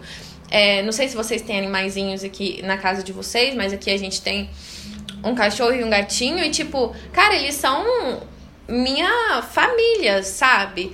É, meu cachorro, ele, ele é viciado no meu pai e meu pai é viciado no meu cachorro. Então, eu tenho certeza que caso algum dia acontecer alguma coisa, é capaz do meu pai ficar até doente sem meu cachorro. Então, esse, isso é. é muito nítido pra gente. Quando a pessoa ela tem condição e não quer fazer e quando a pessoa realmente não tem condição, mas ela faria de tudo para ajudar o cão. Então acho que, tipo, uma coisa que mais me choca é, com esse atendimento clínico na veterinária é isso: a gente deparar com pessoas que têm fontes, pessoas que não são leigas sobre o assunto. E simplesmente elas não querem, simplesmente por achar que o animal é um objeto. Gente, não, o animal é um ser vivo e é uma responsabilidade, você tem que arcar com isso até o final, entendeu? E qual foi a outra pergunta ali, perdão? Não, você respondeu as duas, é. que era qual que mais te chocava e a mais emocionante. Ah, mais emocionante. É. Eu acho que, tipo. Uma das mais emocionantes foi até esses dias que eu tive que sair da sala pra não chorar. Que tinha um senhorzinho e ele tinha um labrador. E eles eram, tipo, melhores amigos. O labrador dele já era, já era bem velhinho, bem velhinho mesmo. E ele deu câncer, ele fez cirurgia alguns anos atrás, mas infelizmente esse câncer evoluiu para metástase, né? Então tomou o corpo todo. Uhum. E uma das opções nesse caso é, era eutanásia também, porque tinha tomado, acometido muito pulmão, então estava muito difícil para esse, esse animal respirar e eutanásia era uma das opções. E dar essa notícia para um proprietário que é tão ligado assim com o seu animal, um proprietário que cuidou sempre tão bem do seu animal, é muito difícil, principalmente na hora da despedida. Porque é tudo muito emocionante. O cachorro tá ali sentindo, o, o, o proprietário tá se debulhando em choro, sabe? Então esse foi até tipo algumas semanas atrás, eu tive até que me retirar da sala, porque foi muito forte para mim. Porque eu perdi um cachorro que era o Totó, com 18 anos de idade ele tinha. E ele foi o meu primeiro cachorro, eu tinha ele desde os meus 3 anos de idade. E perder ele para mim foi muito forte. Então, às vezes, me deparar uhum. com essa mesma dor nas outras pessoas me, me emociona e, tipo, me pega de uma, uma forma muito forte, sabe? E infelizmente do Totó também foi um caso de eutanásia que ele infelizmente ele perdeu a função renal. E na época que aqui em Uberlândia não tinha hemodiálise e a gente não tinha condição de levar ele para São Paulo para fazer hemodiálise. Ele sentia muita dor, ele já estava num período em que ele estava urinando sangue, é, tinha muito episódio de vômito, sempre estava muito desidratado. Uhum. Então a eutanásia foi uma, um, uma opção para ele e foi algo tipo uma decisão muito difícil, que eu tava na metade da graduação e foi geralmente foi tipo assim, Kimber, você é a quase veterinária, toma, tu que decide. Então eu sei tanto que é difícil quando você tem uma ligação tão forte com o animal e essa é uma das únicas saídas, sabe? Então, às vezes eu me deparo com essas situações que, tipo, tutores têm uma história de ligação muito grande com o animal e, infelizmente, ele tem que dar um adeus pro seu bichinho, sabe? Então, isso me pesa muito. Ah, esse dia eu tive que sair da sala porque o proprietário tava num choro tão sentido, tão doído. E eles conversavam, sabe? Tipo, ele e o cachorro, e ele falava assim, era o melhor amigo dele, sempre. Dava pra ver tanto que eles eram companheiros, sabe? Então isso me dói muito. Perder um, um paciente também é, é muito dolorido. A gente tá muito ligado ali na perda de luto do paciente, tipo, direto. O paciente que você cobrou a cabeça para entender o melhor tratamento, que deu de tudo e infelizmente não é todo dia que a gente ganha essa batalha é. da vida. Então é foda. É foda, viu? é, imagino tanto você Tô até triste aqui, pra, pra, mudar o humor aqui, eu tenho uma pergunta pra fazer. Vamos falar de coisa boa? Vamos, vamos falar de TechPix aqui. Qual, e assim, qual que é o animal mais filha da puta que existe e por que, que ele é o gato? Detalhe, só, só pra galera não achar que eu odeio o gato, né? Eu tenho dois aqui em casa, né? Na verdade é da minha mulher e eu, gente, eu adotei eles também pra mim, né? Então, assim, eu, eu, sofro com dois gatos em casa, então eu sei que ele é muito filha da puta, assim. Então, é essa pergunta. Cara, eu sou muito defensora dos gatos. Tipo, muito. Eu tenho um, eu sou apaixonado. Eu acho ótimo, tanto que eles são independentes, né? Uhum. Tipo, é na verdade, a diferença entre o cão e o gato é que o cão ele foi domesticado primeiro, né? Então, o amigo do homem sempre vai ser o cão. E o gato ele foi domesticado depois. Na verdade, eu acho que a gente nem tem noção da data quando o cão, o gato foi domesticado, mas parece que o, o gato em si ele mesmo se domesticou porque era fácil ter alimento com os humanos.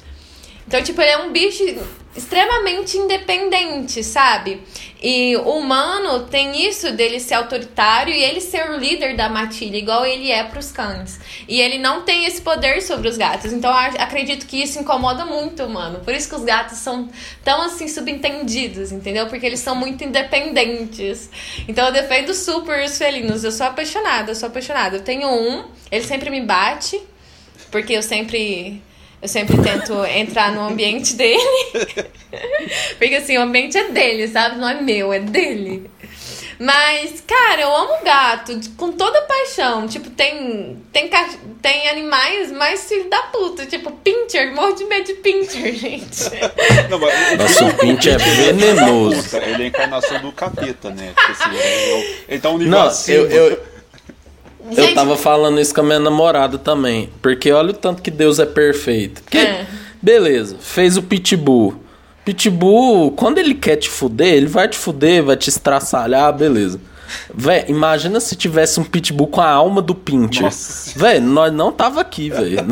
nós já tava porque o Pincher, ele, ele, é um demoninho mesmo, né? Ele começa a babar, tremer, assim, né, velho? Gente, incrível que pareça, essas duas últimas semanas eu atendi muito Pincher, eles eram todos super dóceis. Mas, nossa, no começo de tudo, quando eu comecei a atender, gente, eu só levava mordida de Pincher. Pincher Poodle. Pincher Poodle era o que mais me avançava. Chegava Pitbull, Rottweiler, tudo abanando, abanando rabo, descia as orelhinhas, queria carinho, mas chegava um Pincher eu precisava chamar mais pessoas para me ajudar a segurar. para conseguir pelo menos.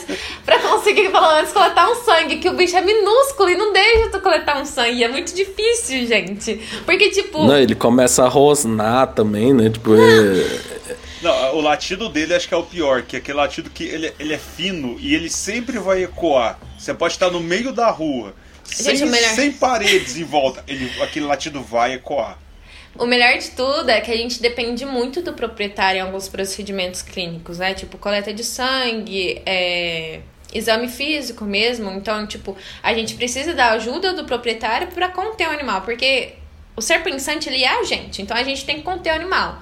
Eu vou furar o animal. A defesa dele é me morder. E a gente depara com um cliente que ele tem medo de segurar o próprio animal. Mas ele não quer que eu coloque uma focinheira no bicho, mas ele tem medo de segurar o próprio animal. Até convencer que eu preciso das minhas mãos para trabalhar e que seria de maior segurança para mim para a pessoa se a gente contesse como focinheira para não ter perigo dele morder tanto a pessoa, o proprietário, quanto eu. Gente, é tão difícil. É tão difícil, tão difícil, porque eles acham que é de boa tirar sangue de bicho. Tipo, de boa. Gente, é uma criança. Quando você vai levar a criança pra, pra tomar sangue, ela não chora, faz o escarcel, tem que pegar o pai, a mãe segurar, dois enfermeiros segurar o braço, outro tirar o sangue. Então, gente, é a mesma coisa que acontece com o animal. Tem animais que são bonzinhos, ótimos, mas tem outros animais que têm temperamento super ansiosos e estressantes. E tá no, no médico veterinário já é um ambiente, tipo, super estressante para ele, sabe? O cheiro de é. tanto de bicho, tipo, diferente. Então, quando a gente pede pra. É muito difícil quando a gente depara, tipo, com um proprietário que tem dó de segurar o animal. Porque, tipo, a contenção a gente não tá machucando. Na verdade, a gente contém para que ele não se machuque. Porque, tipo, imagina, eu tô lá coletando sangue com o animal solto e de repente ele mexe a pata. Eu vou machucar muito mais do que se eu conter ele corretamente, entendeu? Então é muito difícil isso, principalmente pincher, porque todo proprietário de pincher tem medo do pincher. Não é fácil, gente. Mas um ser, é humano, um ser humano em condições normais tem medo tem daquele cachorro. Fê, eu tenho um trauma de pincher. Minha mãe, ela, ela ia na casa de uma amiga dela. Aí, como eu era muito pequena, às vezes ela me levava, né? Fê, era um pincher. Ô, oh, oh, bicho satânico, aquele, aquele cachorro, ele avançava nos outros, velho. E, o, e o melhor. E uma coisa, Kimberly, velho, eu fico puto, protesto aqui. O ah. povo, o, o dono sempre fala: ah, não, pode deixar ele não morde, não. Não, então pera aí. Se nenhum cachorro morde, por que, que tem gente que leva mordido e vai ter que tomar vacina lá, a antirrábica? Você tem que falar, você tem que falar, ó, oh, ele morde sim. Pô, sacanagem do caralho, velho. Nossa. Ele morde sim, gente. Ele morde. Na verdade, tipo, o primeiro instinto do, do animal para defender seu ambiente, para se defender, é a mordida, né? A primeira rosnada, ele avisa. Por isso que Chau Chau eu não acredito tanto. Porque Chau Chau é um bicho do, do outro mundo, né? Que eles não rosnam, eles simplesmente atacam. Nossa, então, o Crovato ele medo. tinha, velho. Tinha, e o Cro defendia com as maiores forças o Kratos, né? Falou assim, amiga, eu tenho muito Nossa, medo. Eu... eu realmente tenho muito medo de Chau Chau. Porque Nossa, eles não avisam e eu lembro de uma vez. Eu lembro de uma vez que eu fui na casa dele. Foi na formatura da Isabela, inclusive. Uhum. Aí eu fui buscar um negócio no meu carro. Aí quando eu tô voltando lá, tá o cachorro, velho. Feijão. Não, fi, parecendo uma esfinge assim. Eu falei, fi, é agora. É agora. É agora que eu vou passar na. Agora que eu vou cair na vala. Fih, aí só sei que eu passei do lado dele e ele. Beleza, fi, mas ele, ele tem uma cara de mal, mano. É foda, porque, tipo, o Chau, ele é mó fofinho, peludo. Você pensa assim, ah, é fofinho, porque eles não demonstram ameaça, eles não, eles não pulam, eles não latem. Mas é, alguns Chau Chau, tipo, a raça em si é, pode demonstrar comportamentos extremamente agressivos. Não vou falar todos porque depende muito da criação. Mas realmente Chau Chau tem isso, que ele não. Ele não te avisa que ele vai atacar, entendeu? Ele só ataca. É só um Gente, não, ele só Então é um animal que eu tenho Caralho. um pouco de medo de mexer. É, Nossa, mas foda. não é todas as raças. Igual tipo o Pitbull, não é todos da raça que vai que vai ser um animal... te matar. É, que vai ser um animal agressivo. A, a criação, em, tipo, comportamental mesmo, é, depende muito da criação, de como o animal foi criado, essas coisas tudo. Mas mesmo assim, o Chow Chow e o Pinscher são duas raças que eu tenho muito medo de mexer. O Pinscher principalmente, mais que o Chow Chow. Não, o Pincher eu, eu, é. Uma teoria agora falando essa, essa coisa do dono do Pincher, que dono de Pincher e é a mesma coisa de pai de criança pequena mimada, sabe? Isso. Que é, que é o pai é. que não quer, não, não dana com o filho, não corre atrás. A criança tá destruindo o shopping, mas o pai tá, não, deixa. Deixa. O segurança tem uma escolta atrás da criança e o pai não deixa. E eu acho que agora tem essa teoria. Pai de Pincher é, é igual pai de criança mimada que não tem coragem de dar rala. Vai ser a thumb do episódio. Gente, pelo amor Kimberly Deus. odeia Pinchers. Nossa senhora. Classe veterinária, se eu tiver falado alguma merda, me desculpe. Não caçem meu CRV, pelo amor de Deus, é muito difícil tirar. Não, agora a gente vai para umas perguntas mais Polêmicas? rápidas, né? Ah, ótimo. Não, rápidas. É... Qual, qual animal que você acha mais foda do reino animal? Você sabe a minha resposta. Eu acho que é o caramujo. Porque o caramujo ele é muito foda. Ele anda devagar, carrega a casa nas costas, deixa cara, aquela gosma nojenta. Cara, animal assim, que eu acho mais fodástico. Camaleão, cara, ele muda de cor. Ah, o camaleão é venenoso mesmo. Nu. Cara, eu, eu acho lindo. Porque tem uns animais que são super valorizados. Tem uns, tem uns animais que são super valorizados. O leão mesmo, quando eu descobri, ele dorme 22 horas e fica acordado duas. Ah, vai tomar no cu, leão, caralho. é, e deixa tudo pra fêmea fazer, né? Ele é o macho escroto é do. É ele é o macho escroto do reino animal, velho. Cara, e outra sei, coisa, feijão? os felinos, eu acho os felinos muito fodásticos em tudo. Acho eles muito independentes. Todos eles. Eles, eles são muito foda-se. Então eu amo eles. Eu tendo a concordar também, porque assim, o meu sonho era que um gato, tipo, fosse um gato, só que com carinho de um cachorro. É, seria o animal perfeito para mim, porque eu adoro gato, acho muito foda, mas o gato te esnobar, eu acho que é a pior rejeição que a gente pode sentir na vida. Quem é dono de gato. Mas é o sabe? charme dele, velho. Sim, tipo, Cara, eu não preciso o... de você, humano. Velho, às vezes eu, eu, eu foda a minha artrite que eu tenho no meu joelho, agacho pro gato vir, aí ele, ele faz que vai vir, aí ele passa na parede, aí ele passa na outra, aí ele passa na parede de novo, e eu tô assim com o dedo, com a mão assim, ó, vem, vem, vem, vem. E ele passa noutra, e passa noutra. Eu falo, filha da puta, velho, eu tô aqui, cara, vem cá, eu quero te dar carinho. Aí ele chega e fica lá roçando, eu falo, oh, meu Deus, essa coisa bonitinha. cara, a melhor coisa que você pode fazer para ensinar seu gato. O gato tem uma mania de amassar pãozinho, sabe? Sim. Principalmente quando vai, vai dormir pra, pra preparar ninho. E eu ensinei meu gato a amassar pãozinho nas minhas costas. Gente, quando eu for dormir, eu tenho massagem gratuita. Nossa, é que GG.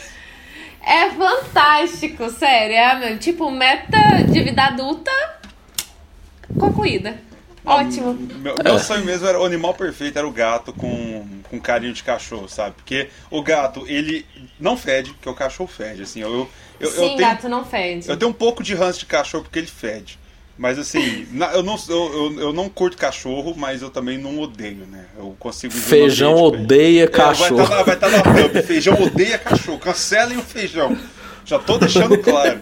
Mas assim, o gato, ele, ele é, é limpinho, ah, bonitinho. Verdade. Ele, ele sabe onde cagar, sabe onde mijar. Tá que ele vomita onde ele quer. Um dia eu tava ali é, tomando banho, aí o, o, gato, eu saí do banheiro, o gato, ele simplesmente tava, tava sentado na pia, ele olhou para mim, olhou pra frente e gorfou.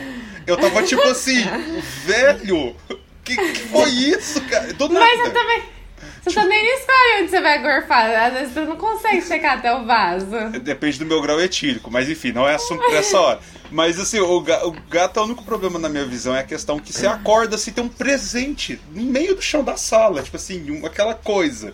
Mas o gato, ele, por ele ser cheiroso, ser bem assiado, é, a única coisa que falta no gato é o carinho. Que se o gato, se eu arrumasse um gato que fosse carinhoso comigo, igual o cachorro seria, eu seria o cara mais feliz do mundo, assim, com questão de, de ter um animal, assim, é, é o ideal para mim. Eu adoro felinos, então também defendo muito eles. Mas eu amo cachorro de Mas... paixão também. Acho que minha vida sempre vai ser completa se eu tiver os dois. Não, vocês gostam de uns animais muito comum, velho. Eu gosto de uns animais estranhos, tipo pomba. é... Cara, pomba ornitorrinco. mais doença, velho. Uma capivara, capivara Ornitorrinco. Nossa, a capivara é venenosa. Pô, ela tem uma cara, ela tem uma cara de é boazinha. Você já viu o latido da você já viu o latido da capivara? Capivara late. Nossa, já fui Late. Ih, não é um latido, é um barulho, é um bu. Assim, velho, é, é, uma vez eu tava andando aqui na beira do rio, a capivara correu atrás de mim. Nossa, essa, um bicho também a galinha medo, da Angola. Galinha Coruja. da Angola também é venenosa. Coruja ataca. Coruja ataca, Eu já fui bicho. atacada. Uma, uma vez eu tava andando assim, aí a coruja, a coruja tá. Por isso fala mãe coruja, né? Aquele ditado. Uhum. Tava com os filhotinhos, fio. Passei perto, a coruja já fez um barulho assim, arregalou aqueles olhos. Eu falei, nossa. Mudar de, mudar de calçada, né?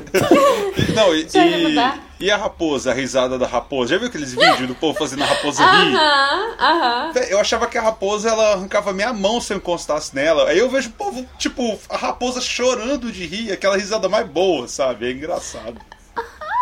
Acho que ela não tá rindo, rindo, não. É, eu acho que, acho que ela tá preparando um plano pra te matar, mas ela Talvez. tá. Talvez, é igual os, os né? gatos. É, não. Eu, eu, dá um AK-45 na mão do gato pra você ver se sobrava algum humano. O gato aqui, qualquer. Acho que não. Gato, tipo assim, se ele, se, se ele tiver alguma forma de segurar uma faca, ele vai te matar. Então, tipo assim, eu fico esperando o momento que o gato vai chegar em mim aqui e falar: Ó, rapaz, perdeu, você vai morrer. E eu só tenho que aceitar. Não sei. É isso mesmo. Cara, é... última pergunta aqui, Kimberly. Oi, bem. Né? É... Vamos lá. Você é veterinário, pá, animal, clínica, né? Uhum. Salvar a vida dos animais. Mas qual área, qual profissão que você fala assim, mano, eu não faria isso nem. Fudendo. Isso aqui é, nem. Eu já tenho a minha aqui, o feijão também pode falar. Eu nunca seria contador. Cara, eu acho ciências, cont... ciências contábeis deve ser o curso mais chato que existe, assim, no. E Cara... um dia a gente vai conversar com um contador, né? Eu não vejo uma pessoa sentindo um prazer em fazer imposto de renda, tá ligado? Nossa, olha aqui. Cara, tem tantas, mas acho que, tipo, direito seria uma dos. Nossa direita verdade, é, é tipo, todo mundo infeliz. Né? Si, eu não sou, eu não sou tão, tão ligada muito a, aos cursos de humanas, então acho que não seriam cursos que eu talvez eu faria. Só letras, que eu sou apaixonada. Mas de resto, assim, ADM, humanas, as engenharias em si, nenhuma. Apesar que eu acho engenharia muito foda. É... Mas não. É isso, não faria não. Eu sou mais ligada não, em engenha... biologia em si. Oi. Engenharia você estuda para virar Uber depois. Não, não precisa ser. Engenharia, advocacia e administração. A trinca. Você não faria. Não, não, eu tô falando a questão do Uber, né? Tipo, ah, tá. nada contra a classe dos Ubers. Não Meu pai até. Mas eu, eu acho que seria. Eu, eu... Até tem amigos que são. Até tem um pai que é, né? Então, tipo assim, beijo, pai, te amo, cuidado. É.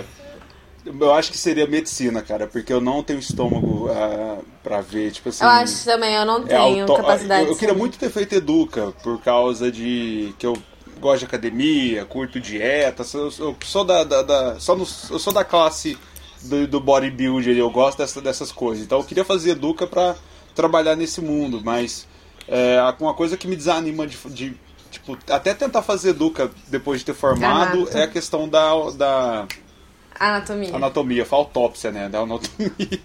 mas, mas, assim, é, é, o que me desanima. E eu penso que a medicina ia ser pior. Porque, cara, eu não dou conta, tipo assim, de ver. Uh, sei lá, tem gente que vê mas... alguém morto com uma tranquilidade, tipo, a, a pessoa sem a cabeça. Eu falo, velho, eu não dou conta, eu não consigo. Eu teria. Mas pior que, tipo, eu acho que é algo que todo mundo tá despre... não tá preparado para ver em si quando você entra na faculdade. Até quem escolheu medicina também. Mas é algo que você acaba que acostuma durante a graduação. Eu não estava preparada para ver um dissecar um animal para estudo, sabe? Mas é algo que para você aprender e você poder ser alguém que vai ajudar essa classe, você precisa passar. Então acredito que, tipo, é meio que natural você se acostumar durante o curso. Mas acredito que medicina também é um dos que talvez eu não faria. Apesar de ser bem ligado com a medicina veterinária, tipo, praticamente seguir os mesmos princípios, não é algo que me apetece fazer. Não, minha, minha mulher ela, ela vai formar em Educa. A aula de anatomia dela, ela queria ficar, ficar mandando fotos, assim. Ela mandava uma foto meio embaçada, tipo, tinha. Você via que tinha alguém no fundo, assim. Eu não, velho, para com isso, eu não quero fazer isso, não, velho. Tipo, a coisa que eu mais tenho medo é isso. Tipo, é, eu acho que, que, que realmente medicina, eu acho que é o mais. É, assim, a, eu não vou falar, isso vai ser polêmico, foda-se, né? Eu não vou falar, eu ia falar uma frase que o Luiz ia ter que cortar, mas enfim. Mas eu não faria pela questão de. de. de não ter estômago, sabe? Eu acho que isso é o, é o principal. Sim, sim. Por mais que eu acho que tem essa questão de acostumar, mas. Não, tô de boa, prefiro mexer com computador mesmo. É, não tem sangue, uhum. é, não tem uhum. ninguém desmembrado, é, é mais tranquilo. Acho que o meu seria direito, eu não tenho paciência. Não, direita é coisa de gente que gosta de brigar, né? Ah, quer brigar. E vai pra faculdade. Processar todo lá. mundo. Cuidado, cuidado, é. cuidado. A gente tem muito não, não, mas... Graças a Deus, né? É. Graças a Deus. É, ainda bem.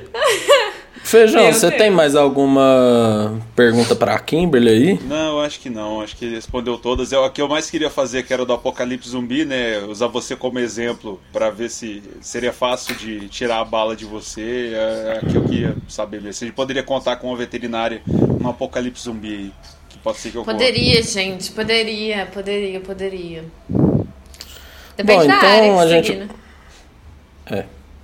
Bom, a gente vai encerrando essa entrevista maravilhosa. Obrigado de novo, viu, Kimberly, por ter topado nada, esse, esse papo aqui. Espero que você tenha gostado. Gostei, e... tô... Desculpa qualquer coisa. Tudo bem, desculpa também qualquer coisa. A desculpa por ser homem. desculpa por ser homem hétero. Eu não posso falar que eu sou branco, mas então desculpa por ser homem hétero. Já... Vibes Fiuk aqui invadem Cara, o Fiuk tá na final. Ai, Fiuk. Fiuk tá na final. Ah, não, não me lembra disso, não. soco, Fiuk. Bora, eu você, Pelo cara. Pelo amor de Deus, Quero muito sério. esse momento. Gente, que bom. Nossa, oh, mas cara. a ideia de colocar uma prova de resistência que o Fiuk tá, sabe que o menino ganhava tudo do, do crossfiteiro lá do Arthur. Não ia ganhar essa. Ah, não, gente. Tá vendo? De... Esse podcast sempre vai pro BBB. não, a gente, não adianta. A gente vai falar de neurociência aí, e sempre volta. Vamos. Ai, gente. É, mas foda. é o que faz o brasileiro sorrir. Então é isso. Um abraço e Beijos. tchau. Muito obrigada. Tchau, tchau. Tchau, tchau. Tchau.